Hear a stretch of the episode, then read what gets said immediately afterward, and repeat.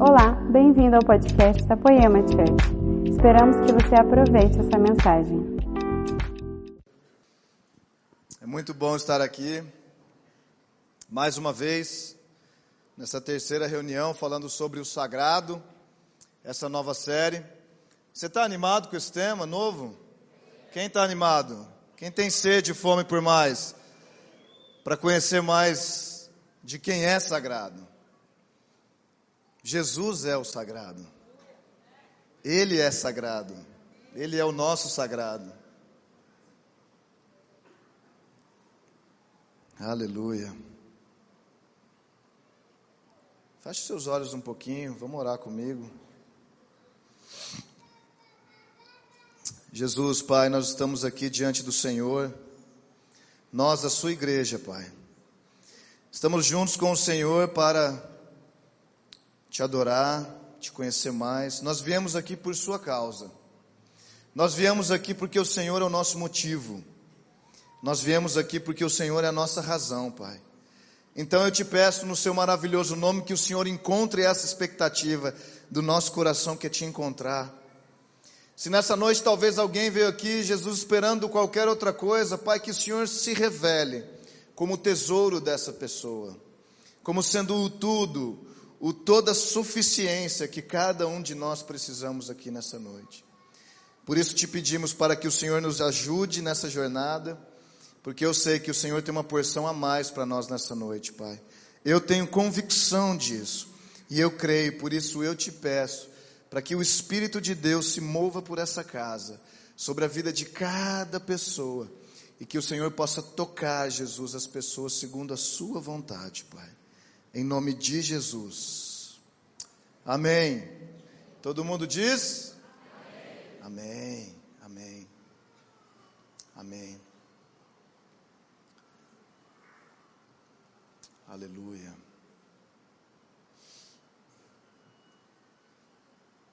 Eu sinto uma liberdade do Senhor aqui hoje. Uma liberdade sobre a sua vida, uma liberdade sobre a minha vida.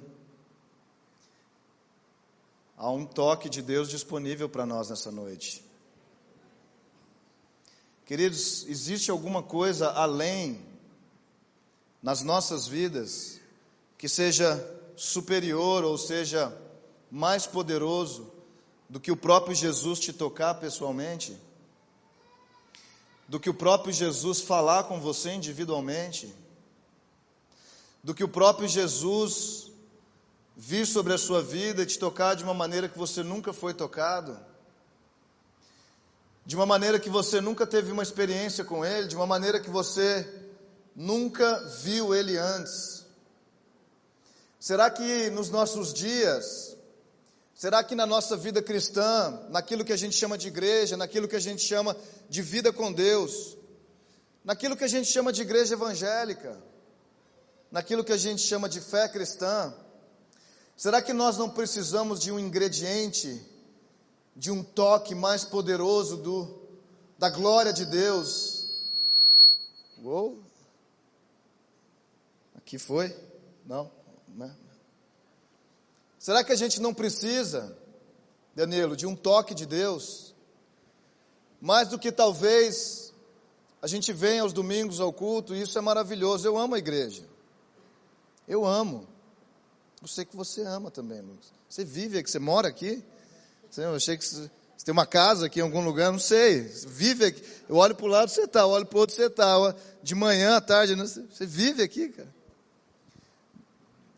Mas Será que de domingo a domingo, a gente vindo aqui no templo para adorar, a gente vem à igreja, naquilo que nós chamamos de igreja, a gente vem para ouvir uma mensagem, a gente vem talvez para receber um pouco mais de informação.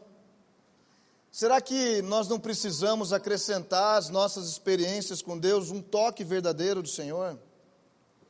Algo que você não veja que foi através de um homem, ou não foi um homem que fez, mas que o próprio Jesus fez na sua vida e com você.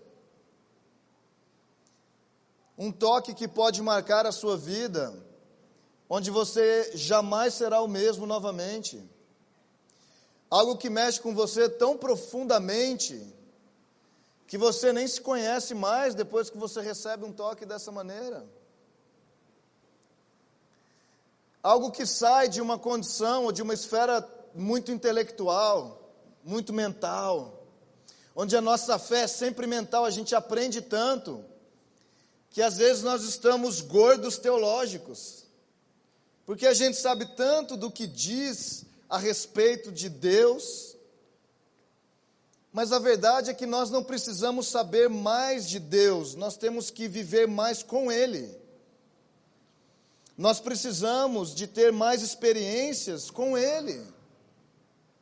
Nós precisamos de ter mais contato pessoal com Ele, estar mais perto dEle, falar mais um a um com Ele. E eu temo que às vezes na nossa sociedade que tem sido moderna, e graças a Deus pela modernidade, graças a Deus pela evolução da sociedade, a sociedade está evoluindo, o homem está evoluindo, isso é bom, a igreja está evoluindo. A Bíblia nos diz em Atos, no capítulo 3, que os céus contêm Jesus até o tempo da restauração de todas as coisas. Jesus ele está retido no céu, como se ele tivesse preso, até que nós cheguemos nesse lugar. Quando ele fala de restauração, Pedro está discursando naquele momento, e o que Pedro quer dizer é a restauração, é como era com Adão, quando o povo vivia, né, aquele casal, aquela a, a criação de Deus vivia intimamente conectada com ele, sem pecado, sem essa parte carnal mais desenvolvida e a espiritual menos desenvolvida. É sobre essa restauração que Pedro está falando em Atos no capítulo 3. Agora, os céus estão contendo Jesus, esperando que essa restauração aconteça. Mas o ponto é: que restauração é essa? Essa não é nem a pergunta, a pergunta é: com quem é essa restauração? Você está comigo? A pergunta não é que tipo de restauração é essa, a pergunta é com quem é. E eu digo para você: é com você. A restauração é com você. A restauração é comigo. A restauração é conosco. É com a igreja. Deus está esperando de nós e nos esperando para nós voltarmos para um lugar que eu e você, particularmente, nunca vivemos lá. É um lugar que a gente desconhece. Mas Ele nos deu a Ele, Ele nos deu o seu Espírito, Ele nos deu total acesso a esse lugar, a, esse, a essa plena restauração, para que eu e você possamos trabalhar por ela, viver ela, e não apenas conhecer ela na nossa mente, no nosso intelecto. Nós não precisamos de mais informação a respeito da Bíblia, queridos. Nós precisamos usar o que a gente tem hoje e aplicar ela na nossa vida. Nós precisamos só pegar aquilo que a gente sabe. Talvez três, quatro coisas, cinco. Nós não estamos numa corrida teológica. Nós não estamos concorrendo por esse prêmio. O prêmio no final não é o quanto você sabia da Bíblia. Mas o prêmio da soberana vocação que Paulo tanto fala, eu corro, eu corro, eu quero alcançar um prêmio do alto chamado. Ele entendeu que tem um chamado que sai do raso, que é um chamado das águas que não batem no tornozelo, é um chamado das águas que você pula para dentro dela e você se afunda. É um chamado que é muito mais além de uma vida cristã comum e normal, no meio das multidões. E eu conheço vocês, Poema, eu tenho uma mensagem para vocês. Eu conheço vocês há mais ou menos uns 10 anos, quando muitos de vocês não estavam aqui ainda. E eu só estou dizendo isso porque eu sei onde Jesus quer levar vocês.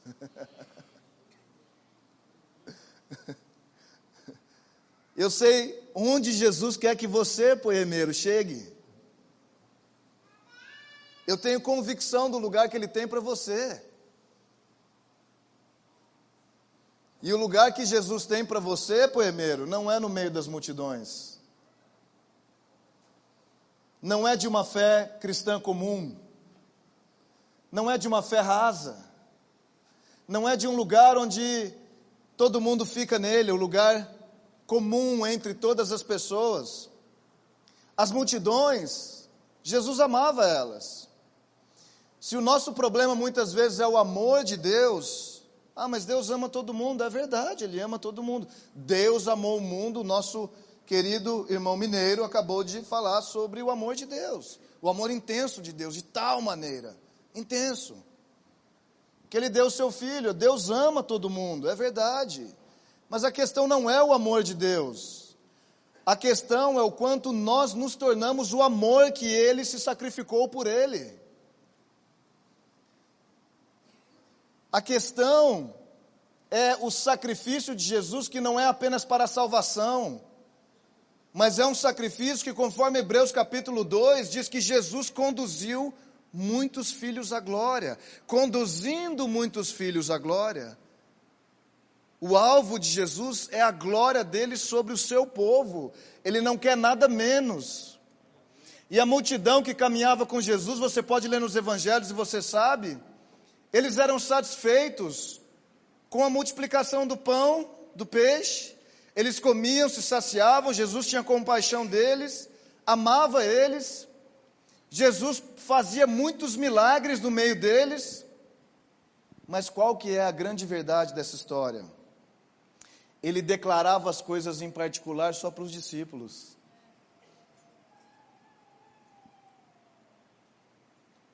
Você está comigo? Ele declarava as coisas secretas, as coisas profundas, as coisas escondidas, porque Deus esconde muitas coisas, é verdade isso. Não basta se olhar para fora que você vai ver Deus na parede. Mas ele declara as coisas secretas, particulares para os seus discípulos. O que difere a multidão de um discípulo? a fome, a sede, o desejo, porque acesso todos tinham. Queridos, o pro problema dos nossos dias não é acesso, acesso todos temos. O problema dos nossos dias é paixão, fome, sede, intensidade, desejo por mais, prevalecer, permanecer, ser encontrado fiel. A verdade é que as multidões, Jesus falava as coisas para eles por parábolas, coisas difíceis de entender. E aí os discípulos, mas por que, Senhor, o Senhor fala por parábolas? Por que, Senhor, o Senhor fala coisas difíceis? Por que, que o Senhor não esclarece logo, não fala como é?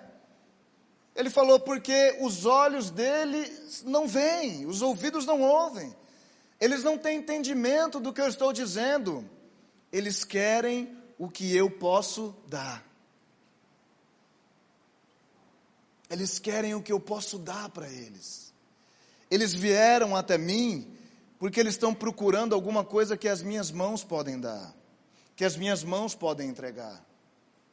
Eles vêm a mim quando eles têm uma necessidade, eles vêm a mim quando eles estão precisando de algo. Mas os meus discípulos deixaram tudo por minha causa. Os meus discípulos me procuram dia e noite. Os meus discípulos querem me conhecer profundamente, eles não querem ouvir uma história a meu respeito. Eles não querem ouvir a história do Nazareno, eles não querem ouvir a história do Jesus que cura, eles não querem ouvir a história que alguém está contando, eles não querem um recado, eles querem uma mensagem direta. Eles querem a voz que sai do trono. Eles querem total acesso. E eu quero dizer para você, meu amigo, que isso é para você. Isso é para você. Desde o primeiro que está aqui na frente até lá no fundo. É para você isso. Você sabe que se você vê algo, se Jesus te revela algo, se algo diferente do que é comum é te revelado, significa que isso é para você. Não significa que todos terão, mas é para você. E eu, particularmente, tenho uma fé inabalável que isso que eu estou falando é para Poema. Se você faz parte, você é um membro dessa casa, é para a Poema, é para você.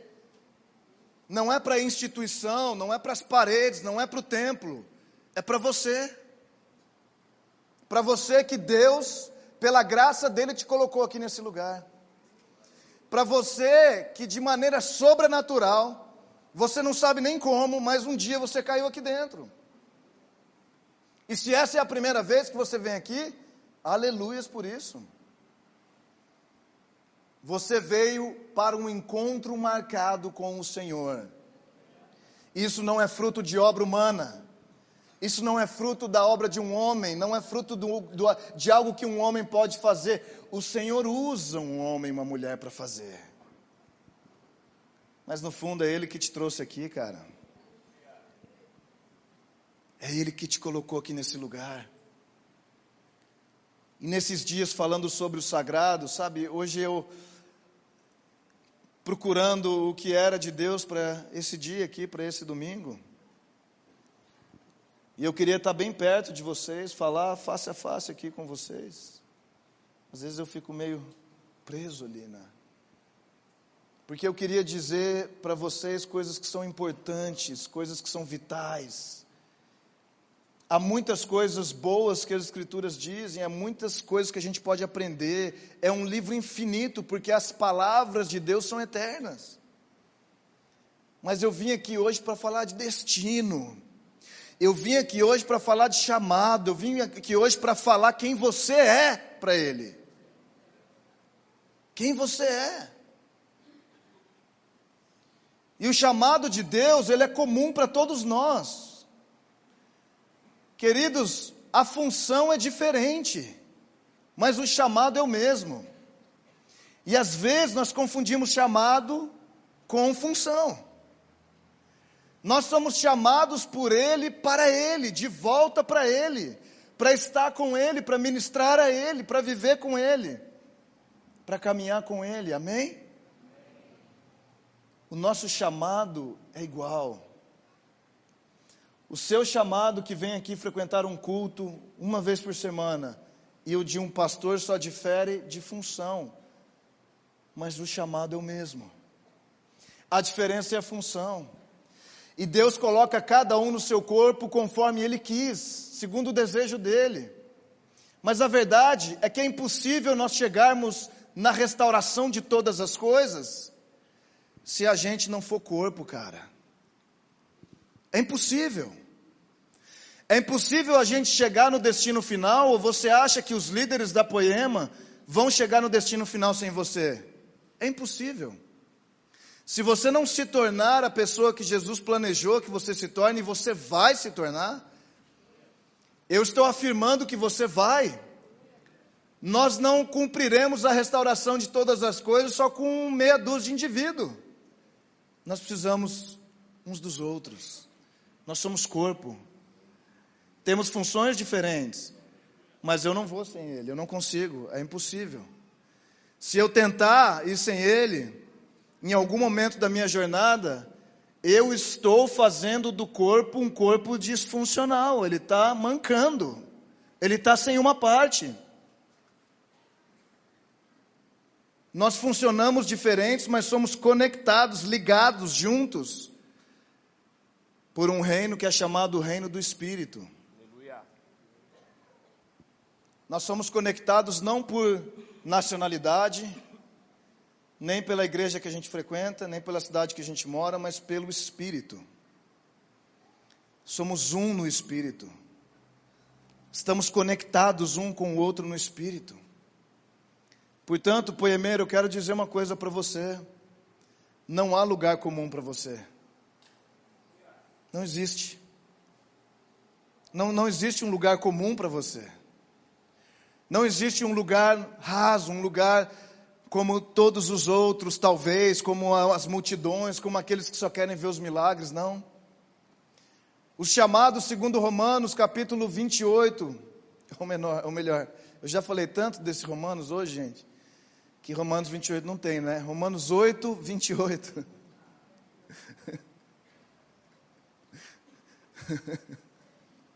Perdoa a minha memória nesse momento. De três. Romanos 8, 28 e 29 é meu texto preferido da Bíblia, sabia? E diz assim: tudo coopera para o bem daqueles que. Que. Vamos lá, igreja. Daqueles que. Amam a Deus. Vocês estão. Amam a Deus. Amam a Deus. Não, gente, me ajuda. Tudo coopera para o bem daqueles que. Amam a Deus. Amam a Deus. Daqueles que são chamados segundo o seu propósito.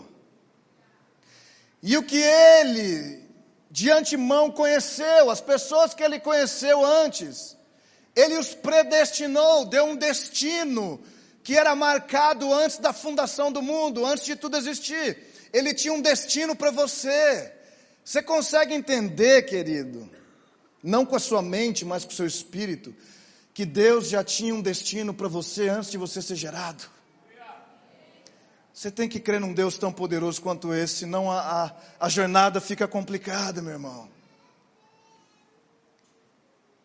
E esses que ele conheceu, ele os predestinou para serem conformes à imagem do seu filho, a fim de que esse filho seja o primogênito. Hum. A fim de que esse filho seja o primogênito. Nesse contexto, se ele é o primogênito dentre muitos irmãos, que é o que o texto completa, significa que nós somos os outros irmãos de Jesus. Então, o chamado dele é que nós sejamos conforme o seu filho primogênito. Quero conhecer Jesus e ser achado nele. Eu quero ser como Jesus é. Nós já temos essa doutrina restaurada como mensagem na igreja. Amém? As pessoas falam bastante hoje sobre ser como Jesus.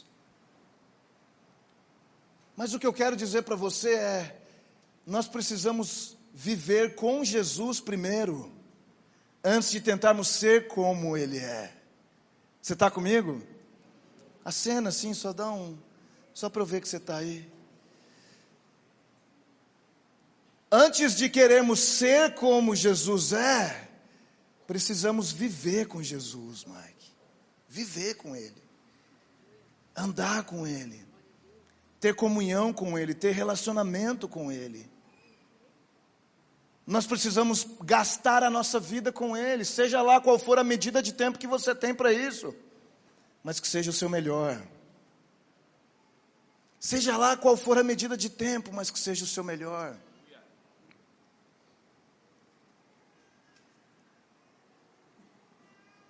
O chamado é para sermos conforme o filho primogênito. E a lei nos ensina que o filho primogênito ele tinha um direito, um direito de uma porção que era dobrada.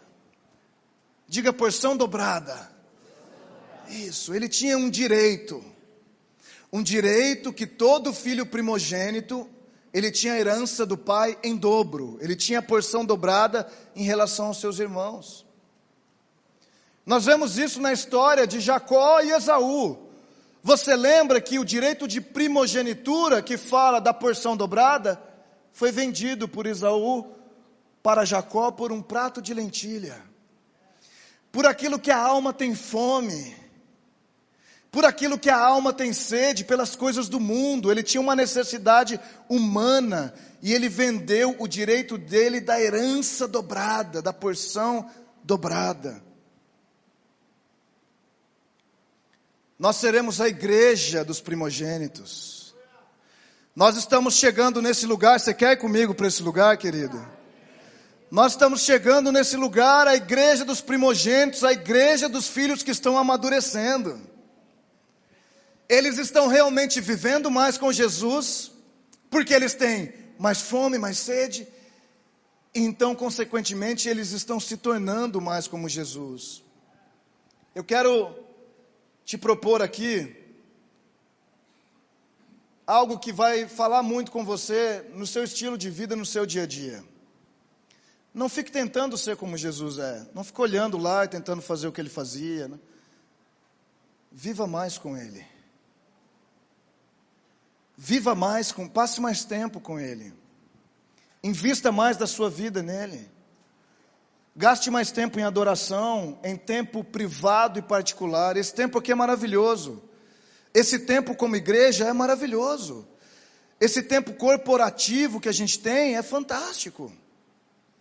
Mas aqui é uma pequena fração, na verdade, de quem nós vamos nos tornando.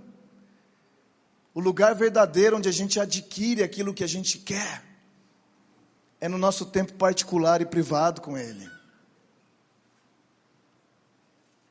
Queridos, não é porque algo é falado muito que todos têm.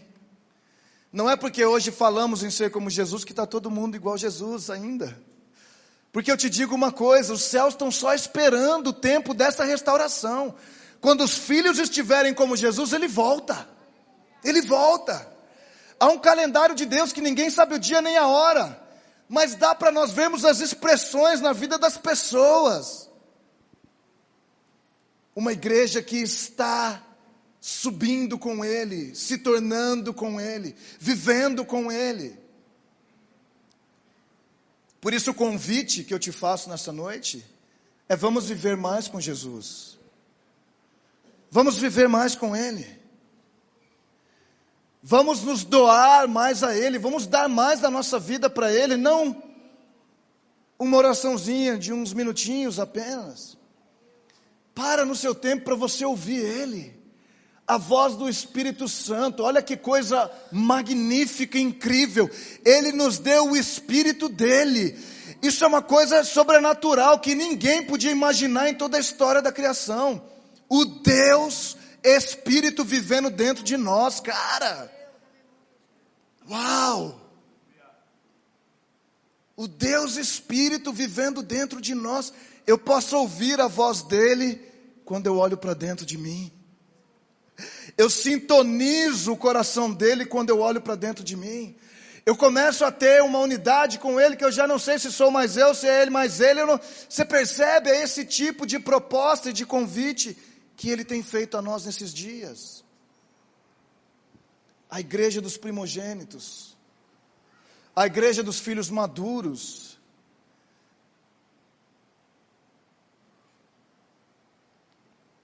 E o direito de primogenitura, a porção dobrada, aquilo que Deus desejou fazer com Israel, quando ele disse para Moisés: Moisés, vai lá para Faraó e diz para ele que Israel é meu primogênito. Aquilo que não aconteceu com Israel natural, está acontecendo hoje com o Israel espiritual, que somos eu e você. Está acontecendo. Aquilo que eles rejeitaram, nós estamos abraçando. Aquilo que eles não quiseram se envolver, nós estamos nos envolvendo. Mas você pode parar para pensar, Guilherme, mas você não conhece minha vida, eu sou só um crente comum, eu venho aqui na igreja, eu estou aqui de vez em quando, eu, eu erro, eu falho, eu. Tô... Eu estou falando para você mesmo, é com você o negócio, cara. Independente das suas imperfeições, Ele está te aperfeiçoando. Independente. Nós todos temos problemas para resolver, nós todos temos situações para resolver, mas independente da circunstância que você está vivendo, hum, Ele está te aperfeiçoando. Ele está te fazendo melhor. Ele está te fazendo mais santo. Ele está te mostrando o desejo dele para com a sua vida. Ele está te mostrando que você é amado, que você é querido, que você é desejado. Esse é um Deus que é amor, ele não tem amor, ele é amor. E o Deus que é amor não odeia, ele ama, ama, ama, ama, ama, ama. Mas está ruim, eu pequei, eu caí, eu falhei, eu estou me sentindo assim. Não importa. Ele é amor.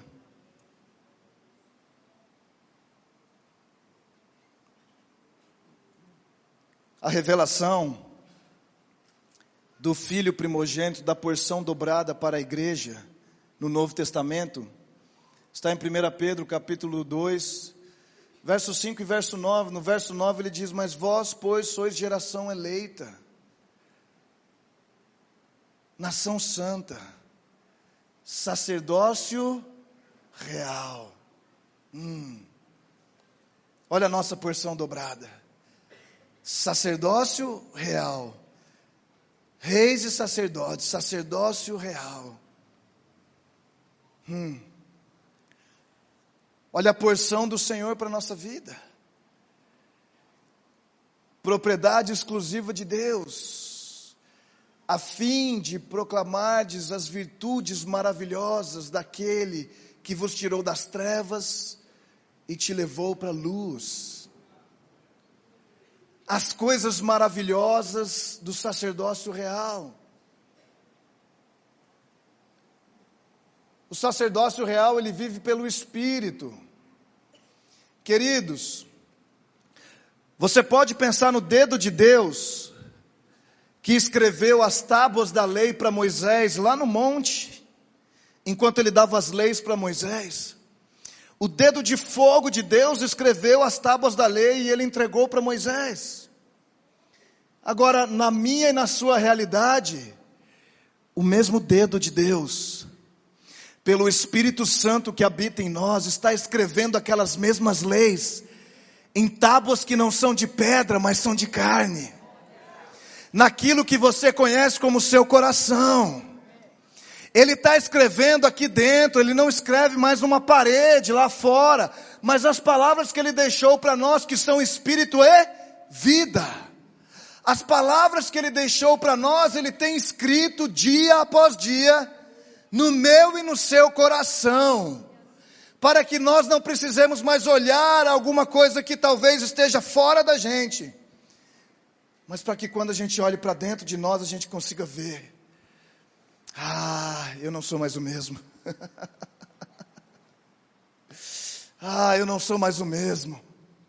Ah, aquele último dedo de fogo de Deus, ah, aquilo me mudou aquilo se manifestou em mim de forma diferente. Ah, eu, eu não sou mais o mesmo.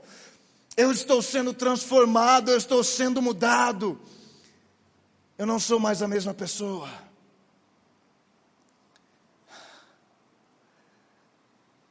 Nós vivemos num reino hoje que é do Espírito.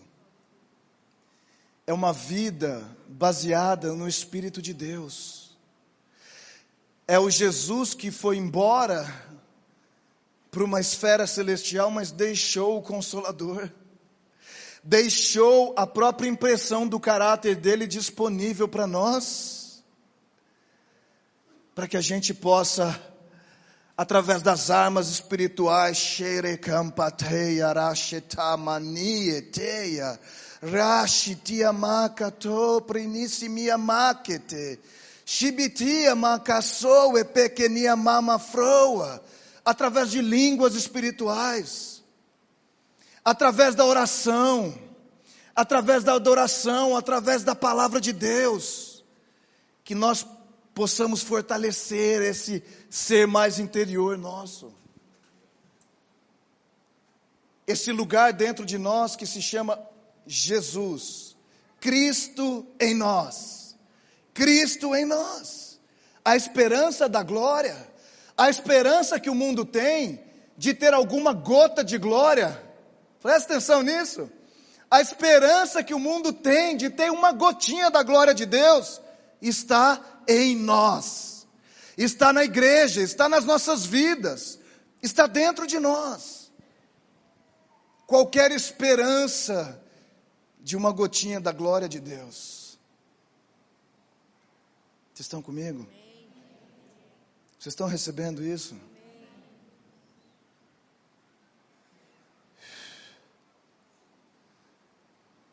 O sacerdócio real vive pelo Espírito. O sacerdócio real, ele não precisa de ir ao templo no sentido de que o templo é a igreja. Vamos corrigir isso aqui, queridos. A Poema é uma igreja, mas é uma igreja feita de muitos membros. A Poema não é uma igreja de quatro paredes, ela é feita de você, de mim, de cada um de nós que estamos aqui. Então, o sacerdócio real, ele não espera o domingo, que é quando nós amamos congregar, ele não espera o domingo para ir até o lugar santo. Porque pelo Espírito de Deus, a Bíblia nos diz que nós somos o templo. E agora não é mais quando nós vamos à igreja. Quando nós nos juntamos, segundo 1 Pedro capítulo 2, ele diz: somos pedras vivas que nos juntamos para formar essa casa espiritual. Posso ir um pouquinho mais longe, gente? Posso, sim ou não? Nós somos as pedras vivas que compõem o edifício espiritual. Então, essa casa aqui hoje está formada. Essa casa hoje está formada, Mike Tyson. Porque as pedras vivas estão aqui. Se vocês forem embora, acabou o poema. Não tem pedra viva, não tem casa espiritual. Nós somos. Diga, eu sou a igreja. Nós somos a igreja. É isso. Ah, mas eu já sei disso. Não, nós não queremos saber de mais nada, a gente quer viver tudo. Queremos mais saber. Saber todo mundo sabe de tudo. Eu quero saber como é que nós vamos viver isso, queridos. E eu sei que você já está aí dentro de você sendo despertado pelo Espírito de Deus para viver essas verdades mais e mais, com mais intensidade, com mais fervor, com mais ação, com mais ânimo. Então nós não esperamos ir até o templo para adorar a Deus, porque nós podemos abrir a nossa boca em qualquer lugar, em qualquer momento e adorar ao Senhor, dar a honra que é devida a Ele. Vamos lá, eu estou te ensinando a ser igreja, querido. Você não espera, eu vou esperar domingo para ver o que Deus vai falar comigo. Eu quero dizer para você que você é o lugar onde Deus revela os oráculos dele. Você é o lugar que Deus fala nele.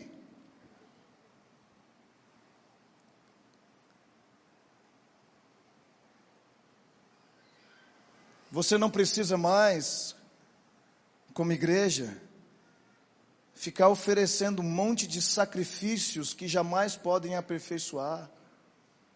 Queridos, eu amo os votos. Eu amo as coisas que nós fazemos para Deus, que tem até uma aparência exterior. Talvez Jesus te peça um jejum muito prolongado. Talvez o Senhor te peça para você fazer um voto a respeito de uma coisa ou de outra, e eu sugiro que você faça votos para Deus, faça votos com Deus, mas seja criterioso quanto a isso. Mas a verdade é que os sacrifícios que nós oferecemos para Deus são os sacrifícios com a nossa própria vida, a nossa obediência, a nossa integridade para com Ele a nossa fome e sede, o nosso desejo por mais, o nosso zelo por Ele, o nosso temor pelo Senhor. Você começa a perceber que as coisas a respeito do reino de Deus não estão fora de você. Você entende? Não precisamos procurar fora, elas estão dentro. É a partir daqui que as coisas do reino de Deus acontecem. E o reino de Deus está crescendo se tornando um grande reino a partir do interior de cada pessoa, a partir da vida de dedicação ao Senhor que cada um tem. Jesus te ama tanto que Ele te quer tão perto dele. Jesus te ama de tal maneira que Ele te quer tão junto dele.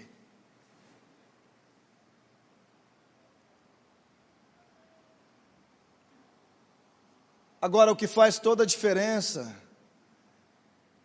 como sacerdócio real, está na, no tipo de alimento que ele come. Você lembra da igreja no deserto, lá junto com Moisés, todo mundo aqui? Lembra? Você lembra? Está comigo? A igreja no deserto foi a primeira igreja, a primeira igreja que surgiu a primeira congregação, quando o povo saiu do Egito, rumo à terra prometida. E você lembra como as roupas não se desgastavam durante aqueles 40 anos? As sandálias não se desgastavam também durante aqueles 40 anos? Como Deus foi tão bom com eles que deu maná que caía do céu, aquele pãozinho que caía do céu para eles. Que até carne Deus fez cair do céu. Como Deus foi bom com eles, mas a Bíblia nos ensina, João no capítulo 6, que o povo que comeu maná morreu no deserto. Queridos, o maná fala de uma comida que supra a necessidade de hoje, porque eles não podiam nem guardar para amanhã, porque estragava. Muitos de nós, muitas vezes, vivemos como se precisando sempre do que Deus tem que fazer para suprir a minha necessidade hoje. E a verdade é que Deus supre todas as nossas necessidades mas Ele não nos dá tudo o que queremos. Alguém está aí comigo nessa hora? Ele supre todas as nossas necessidades, mas Ele nem sempre nos dá tudo o que queremos. E muitas vezes os motivos da nossa oração têm a ver mais com o que queremos do que com o que precisamos. Ah, se eu tivesse aquele emprego. Ah, se eu tivesse aquela viagem. Ah, se eu tivesse aquele carro. Ah, se eu tivesse aquele marido. Ah, se eu tivesse aquela mulher. Ah, se eu tivesse. Ah, se meu filho fosse assim. Ah, se meu filho fosse assado. Ah, se a minha igreja fosse assim. Ah, se meus amigos não olhassem dessa forma para mim. Mas a verdade é que nem tudo que você quer é o que você precisa, e Jesus te dá o que você precisa. Ele abençoa sim, ele alarga, ele abre as portas do tesouro para os seus filhos, mas isso é outro assunto. Eu estou falando para você que o maná mata. O maná, aquela comida que a gente só quer para hoje, aquele pão que cai do céu que é transitório, não tem nada a ver com a vida eterna. É um pão que só alimenta hoje, mas amanhã dá fome de novo. E aí Jesus fala de uma comida que é sacerdotal. Ele fala: os seus pais comeram dessa comida do maná e morreram no deserto, mas eu sou o pão vivo que desceu do céu. Ah, se você comer desse pão, você não vai ter fome mais. Ah, se você comer desse pão, você vai ter a vida eterna. Ah, se você comer e se alimentar desse pão, você vai estar saciado, seja numa circunstância boa ou numa circunstância difícil. Queridos, eu quero que você entenda que se você comer o pão vivo que desceu do céu, você sai do seu quarto, depois de se alimentar da presença real de Jesus. Você sai do seu quarto, e você pode ter um problema de enfermidade na sua casa. Você pode ter um problema de falência financeira. Você pode ter o pior problema na sua vida, um, uma morte que seja. Você sai de lá e você fala: Jesus, eu estou cheio do Senhor. Eu tenho para mim, e eu tenho para dar. Você está vendo a porção dobrada? Vamos lá. Eu tenho para mim, Jesus, mas eu tenho para dar. As pessoas, a igreja carente, a igreja do deserto era: dá para mim, dá para mim, Senhor, dá as bênçãos, me dá uma melhor vida, me dá uma melhor situação, me dá isso, me dá aquilo. E ela morreu. Mas a igreja sacerdotal, ela fala: eu preciso de pão vivo. Ah, eu preciso comer esse pão que eu não vou ter mais fome dele. Eu preciso, Jesus falou: se vocês comerem da minha carne e beberem do meu sangue, o meu corpo, e o meu sangue, vocês terão vida. Vida. O que é que vale mais do que a vida? Ele não estava falando dessa vida que o ar que respira, ele está falando de uma vida indestrutível. Ele estava falando de uma vida inabalável. Ele estava falando de uma vida que não era circunstancial, mas de uma vida sacerdotal que não interessa como as coisas estão, você está cheio. Você está cheio. Você tem, quando você está cheio, você tem para você e você tem para os outros.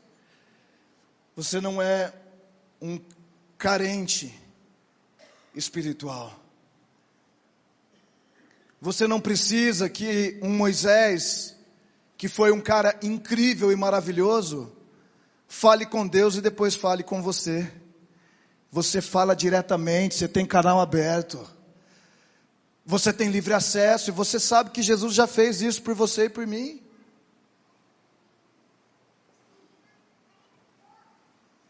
Agora, o sacerdócio real, ele não só come o pão vivo que desceu do céu. O sacerdócio real, ele bebe vinho novo.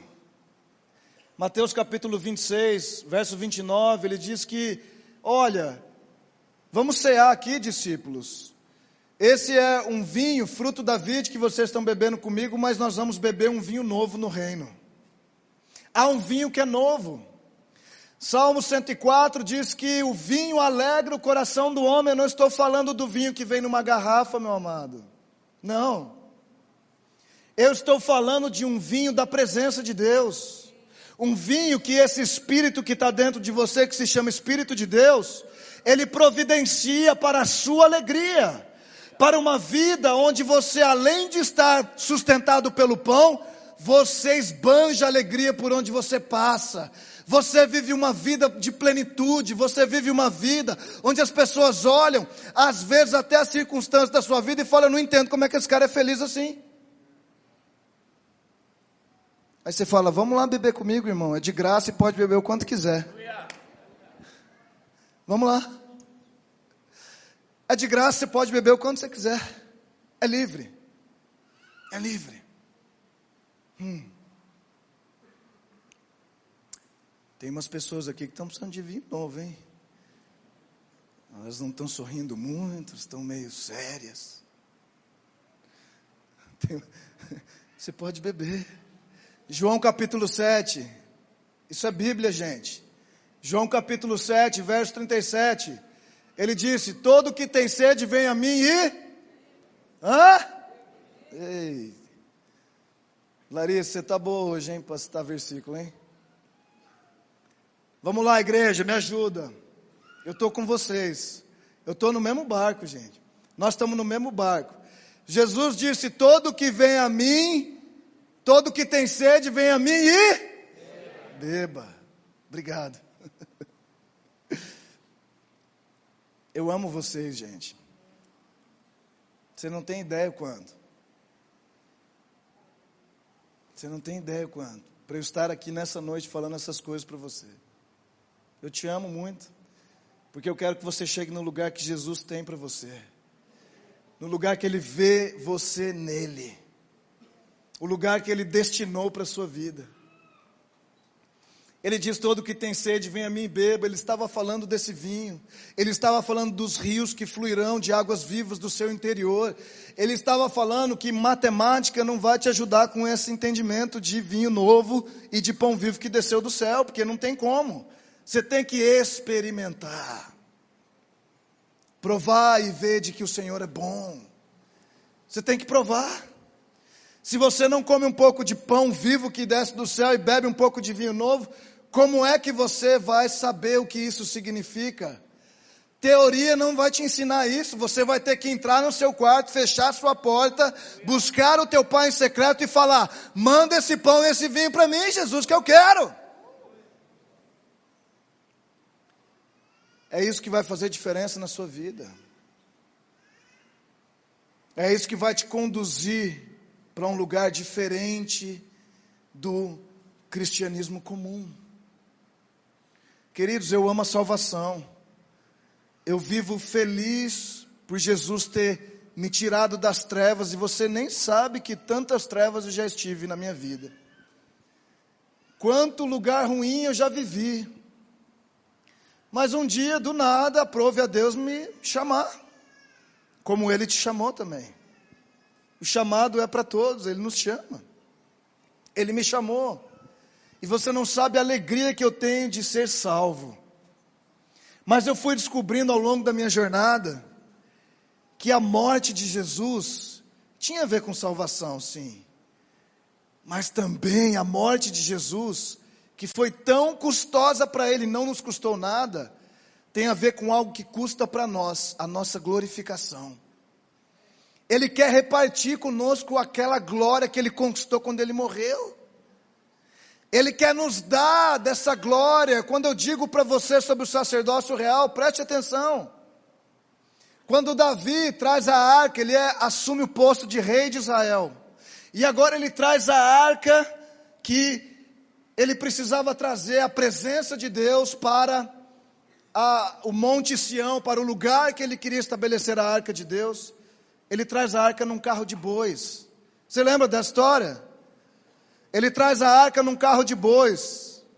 Usar um dos sacerdotes que estava ali ao lado, quando a, a, a arca tropeça, o carro de bois tropeça, a arca vai cair, ele põe a mão e ele morre. Davi ficou muito triste. Davi ficou abatido, ele falou: como é que Deus mata o, o, o sacerdote? Como é que ele faz isso? E aí ele foi pesquisar nos livros e ele entendeu que a arca só podia ser carregada pelos sacerdotes nos seus ombros. Carro de boi, estrutura, nada que tente limitar a glória de Deus, a presença de Deus, pode fazê-la.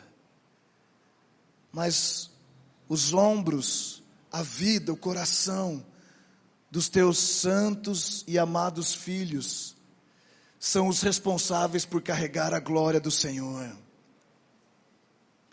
Quando Jesus voltar novamente, ele voltará em grande glória. Sabe o que vai acontecer, meu querido?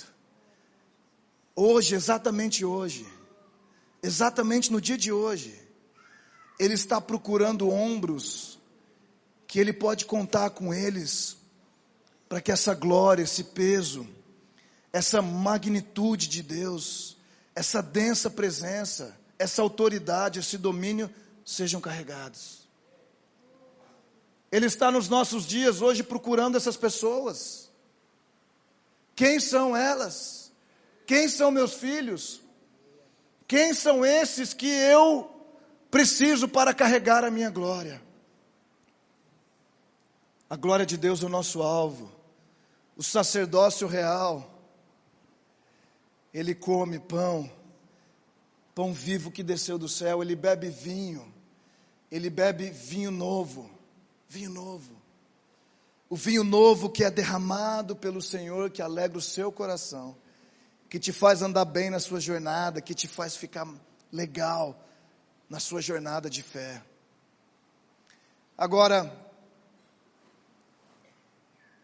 mais um aspecto, e eu quero que você Olhe para mim, que você sorria bastante, que você fique feliz nesse momento. Um outro aspecto do caráter do sacerdócio real está numa coisa que nunca é falada, nunca é dita sobre, sobre esse aspecto. Algo que nós tratamos até de forma meio religiosa, muitas vezes algo que nós consideramos talvez um princípio tradicional que já ficou para lá, que Deus já aboliu, ou que era de uma igreja que não é moderna como nesses tempos. Mas, segundo Gênesis capítulo 14, o princípio do dízimo é a resposta que Abraão teve ao sacerdócio de Melquisedeque. Nós falamos de pão e de vinho, nós não podemos deixar de falar do dízimo, queridos. Meus amados, dízimo é mandamento. Dízimo é um mandamento. Nós vemos vários textos e ensinamentos do Senhor sobre o dízimo. E alguns se contentam em trazer os dízimos à casa do Senhor para que haja mantimento. Amém por isso. Mas se existem coisas mais profundas, mais preciosas, coisas escondidas, conforme Hebreus capítulo 5, verso 11 diz: Olha, a respeito dessa ordem de Melquisedeque, eu tenho muitas coisas a dizer, o escritor disse. Muitas coisas para dizer, mas elas são difíceis porque vocês ficaram tardios em ouvir. Eu não estou falando da poema, estou falando dos hebreus, porque a carta era aos hebreus. O que eu estou dizendo é que nós, como uma igreja pós-moderna, nós temos toda a oportunidade e o privilégio de nos tornarmos a igreja gloriosa.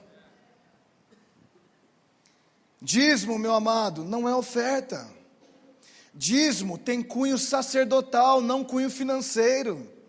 Se você só se compadece que a igreja precisa pagar a conta de luz, amém por isso. Agora, eu quero te dizer uma coisa: você sabia do que, que eu vivo na minha vida? Eu vivo da porção sacerdotal que o Senhor tem para mim. Eu vivo do que o Senhor me providencia. Porque eu aprendi que entregando os meus dízimos eu tenho constante fluir de pão e vinho. Eu não estou falando de dinheiro, eu não estou falando que você vai ter a colheita financeira. Porque é isso que é ensinado a respeito de dízimo e amém por isso, é um nível. Mas eu quero falar do nível que Abraão teve a revelação junto a Melquisedeque. Pensa, um cara que está lá, o nome dele era Abraão ainda, ele não era chamado Abraão. E de repente, esse sacerdote Melquisedeque, que não tem princípios de dia, de começo, de início de dias, nem fim de dias, um cara sem genealogia aparece e apresenta para ele pão e vinho. Ah, tem alguém no Novo Testamento, tem um rei dos judeus, tem um rei de Israel, tem o um Deus vivo, tem o filho unigênito, o filho primogênito, alguém que apresentou pão e vinho também. O nome dele é Jesus. Ah. Abraão representa a igreja, ele era o pai da fé. Ele era o pai da fé. Abraão veio 430 anos antes da lei, queridos. Não tinha Levi, não tinha lei de Moisés, não tinha lei sobre dízimos, mas esse cara teve uma revelação. Se eu como pão e vinho, que me mantém vivo, que me mantém relevante, que me mantém satisfeito, que me mantém cheio, que me mantém alegre, que me mantém próspero que me mantém no lugar que Deus tem para mim. Ah, eu vou responder com dízimo. Porque dessa forma eu comecei a entender que dízimo era uma coisa completamente diferente do que eu entendia. Eu comecei a entender que quando eu entregava meus dízimos, eu estava simplesmente, simplesmente entregando algo que conecta o meu sacerdócio ao sacerdócio de Jesus. Eu falei, Senhor, está aqui a minha resposta do pão e do vinho. Está aqui, Senhor, a minha resposta ao pão que o Senhor serve para mim na sua mesa, ao vinho que o Senhor serve para mim na sua mesa. Está aqui a minha resposta. E nos nossos dias de modernidade, queridos, parece que tudo que é de Deus, tudo que é verdade irrevogável de Deus, tudo que é verdade estabelecida de Deus está sendo colocado em xeque. A família já não é mais família como sempre nós conhecemos. A família já é família de qualquer coisa. A, a, a igreja não é mais como nós conhecemos. A igreja é um lugar que quem é o rei? O rei ele aceita qualquer coisa. Você sabe que todos os valores estão ficando valores que são líquidos, que são voláteis, que simplesmente aquilo que é uma grande verdade para um é, mas para o outro, ah, não, depende do ponto de vista.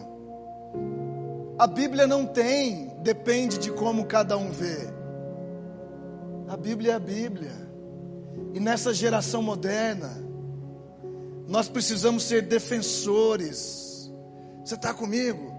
Defensores da verdade que nos trouxe até aqui. Sabe por quê? O que te trouxe até aqui foi a graça do Senhor, mas a verdade tem te mantido aqui. A verdade tem te mantido nesse lugar. É você, você está firmado na verdade. E quer que eu te diga uma coisa? Na batalha que nós estamos travando hoje, nos nossos dias, a verdade que te fi, firmou, te fundamentou, te enraizou, está sendo atacada. Atacada pelos nossos inimigos, que não são humanos, não são carnais, mas são hostes espirituais, são seres espirituais. Eles estão usando de tudo para atacar as verdades que eu e você estamos firmados nela. Então você precisa levantar a sua espada. Você precisa levantar o seu escudo. Você precisa vestir a sua armadura de fé, o capacete da salvação, as sandálias do evangelho da paz. O escudo da fé a espada do espírito, a couraça da justiça e o cinturão da verdade. Você precisa da sua armadura. É. Para que eu e você, como a igreja do Senhor, nós fomos comprados por um sangue muito alto, precioso, muito caro, de preço muito alto. Nós temos que defender essas verdades. Querido, dízimo é 10%. Oferta é segundo você propõe no seu coração. Dízimo não é segundo você propõe no seu coração, Deus propôs para você. Você não precisa propor. É 10%. É 10% do que Ele nos dá, Ele nos dá tudo e nós simplesmente fazemos como Abraão. Entregamos 10% daquilo que nós recebemos. Guilherme, você está pregando a mensagem do ofertório? Não, eu estou pregando uma mensagem sacerdotal. Na verdade, eu não estou nem pregando uma mensagem sacerdotal, eu estou fazendo uma convocação ao sacerdócio dessa casa.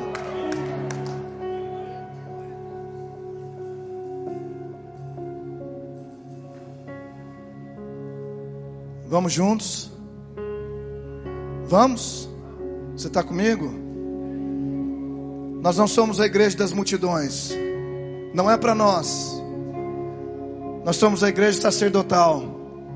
Nós não somos só a igreja conhecidos pela igreja evangélica. Amém. Se culturalmente esse é o nome que deram, Deus abençoe. Nós somos a igreja sacerdotal. Nós somos a igreja dos últimos dias. A Bíblia diz aqui, eu quero ler com você isso, é muito importante para a gente fechar.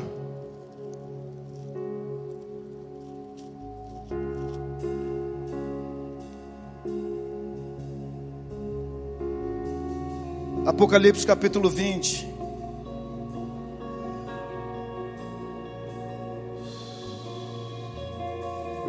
O Espírito de Deus está se movendo aqui nessa casa.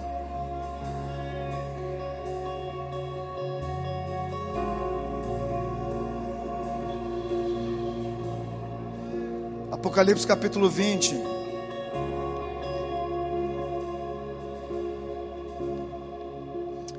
Verso 2: Ele prendeu o dragão, a antiga serpente, que é o diabo e Satanás, e o amarrou por mil anos. Eu estou falando do seu futuro.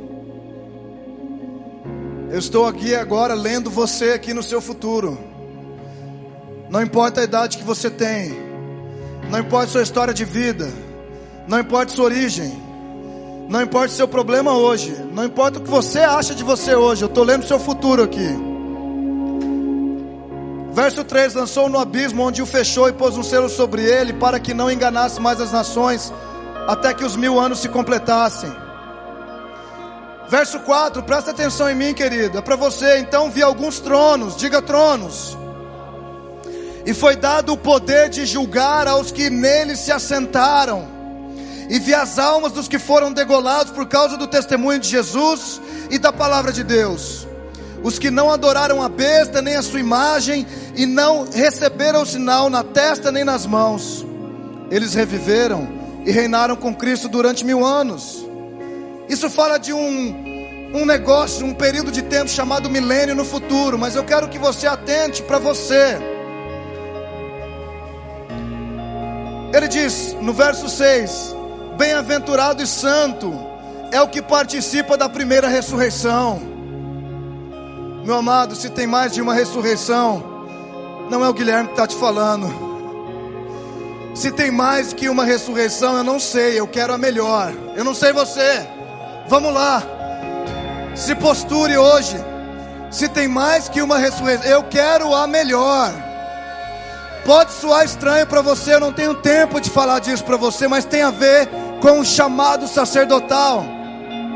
E ele diz: Bem-aventurado e santo é o que participa da primeira ressurreição. A segunda morte não tem poder sobre ele, mas serão sacerdotes de Deus e de Cristo, e reinarão com ele por mil anos. Mas Guilherme, você está pregando uma mensagem de milênio no domingo? Sim, sim, porque a poema foi destinada para isso. A poema foi destinada para esse lugar. Se você está aqui dentro, está ouvindo isso, você será chamado sacerdote do Deus Altíssimo. Mulher, você também é sacerdotisa. Vamos ficar de pé. Eu quero convocar aqui.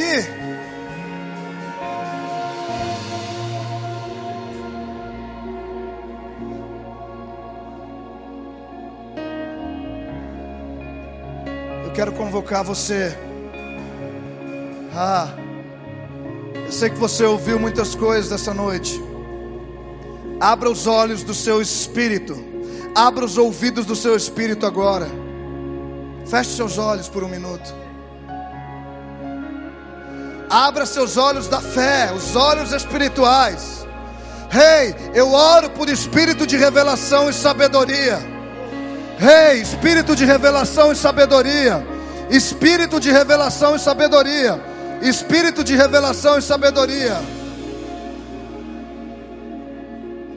Eu oro por espírito de revelação e sabedoria. Caia sobre nós. Caia sobre nós. Ah, Jesus, desperta o chamado. O chamado dessa casa, desperta o chamado desse povo. Desperta o chamado dessa casa, Senhor. Rei. Essa foi uma mensagem da Poema Church. Para você ficar por dentro de tudo que está rolando, siga nossos perfis nas redes sociais.